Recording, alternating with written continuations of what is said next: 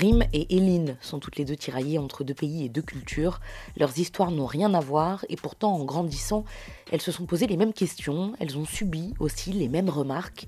Depuis toujours, leur double héritage attise la curiosité et fait beaucoup parler, mais pour elles, aujourd'hui, cette double identité est devenue leur fierté. Alors Rim, du coup, dis-moi, tu te sens plus française ou marocaine? Cette fameuse question, si seulement vous saviez combien de fois je l'ai entendue. ZEP, le podcast. Je m'appelle Rim, j'ai 22 ans, je suis née en France et je suis d'origine marocaine. Au plus loin de mes souvenirs, j'ai toujours su que j'étais adoptée. Euh, ma mère adoptive, qui est pour moi euh, bah, ma véritable mère, m'a très tôt expliqué que ce que c'était que l'adoption. Selon elle, c'est lorsqu'un adulte euh, qui souhaite du plus profond de son cœur avoir un enfant, mais qui ne peut pas, eh ben, il décide d'élever l'enfant d'une autre personne, qui elle est dans la capacité de s'en occuper. Du coup, l'adopté c'est moi. Je m'appelle Eline et je suis d'origine haïtienne. Mon papa est venu en France quand il avait la vingtaine et euh, ma maman elle est arrivée quand elle avait 40 ans. Du coup, bah, comme vous pouvez l'imaginer, ça n'a pas été facile pour eux de changer de pays, de langue et de s'intégrer bah, tout simplement euh, à une nouvelle culture. Donc euh, comme je dis à chaque fois, à la maison c'est le Maroc et dehors c'est la France. J'ai donc découvert ma nouvelle famille à l'âge de 1 an et 2 mois. Ils sont super cool et en plus j'ai eu la chance de réussir à tisser de forts liens avec ma mère adoptive. C'est pour moi comme ma meilleure amie.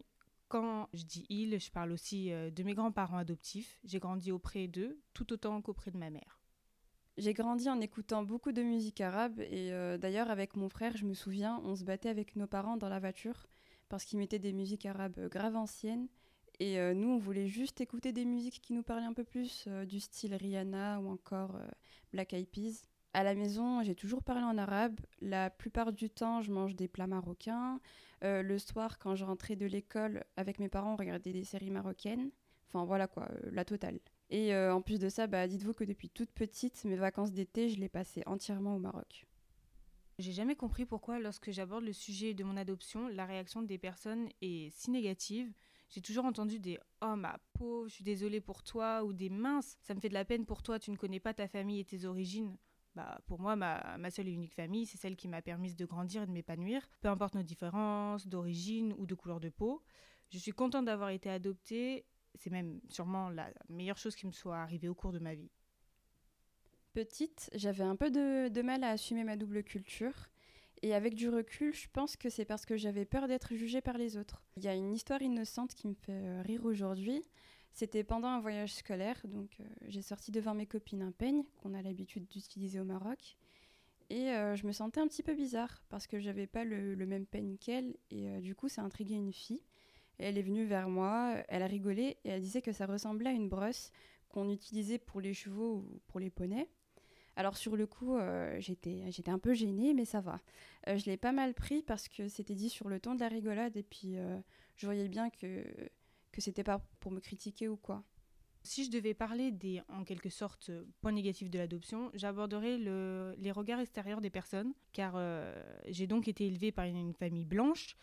Et lorsque je me retrouve à discuter avec des personnes noires, la première chose qu'elles me sortent, euh, c'est euh, comme quoi je me comporterais comme une white. Je trouve ça complètement stupide comme remarque. Je pense qu'à cause de cela, je me suis refermée à ce niveau-là et que j'ai toujours eu plus de copines ou copains blancs que noirs. J'entends souvent à la télé dire qu'il faut euh, se sentir d'abord français et que les origines, ça vient après. Alors euh, personnellement, je comprends pas trop comment on fait pour choisir ça, surtout quand certaines personnes qui m'entourent me voient plus comme une marocaine. Il y a quelques années, lors d'une discussion avec un responsable d'entreprise pour un stage, on me demande d'où je viens, parce que oui, voilà, rime, ça fait pas très français.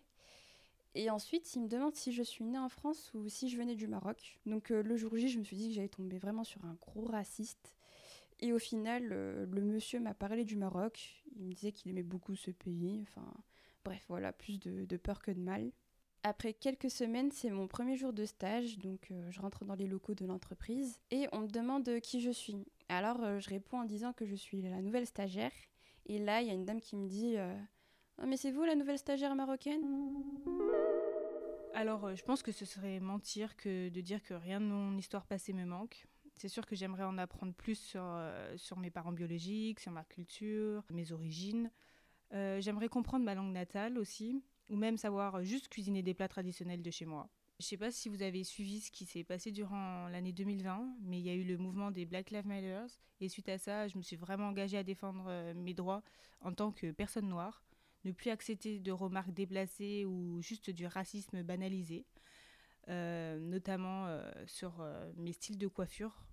C'est à partir de là que je me suis rendu compte qu'apprendre à connaître l'histoire de mes ancêtres me permettait d'une certaine façon de me rapprocher de mes origines, je n'avais jamais pris réellement soin de ma coiffure afro ou même de ma peau, mais en posant certaines actions, cela m'a permis de me reconnecter à mes origines et de découvrir une nouvelle Éline.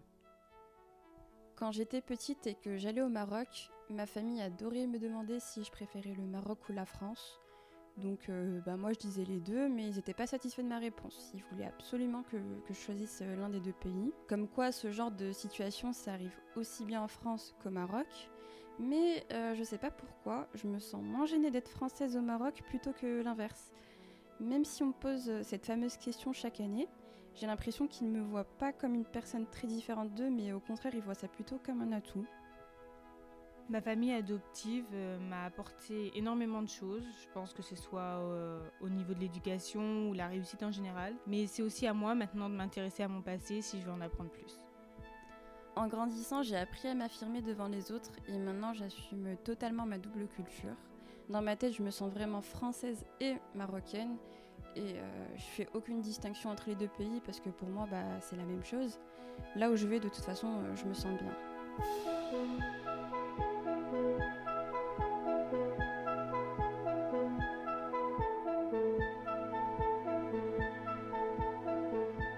zep.media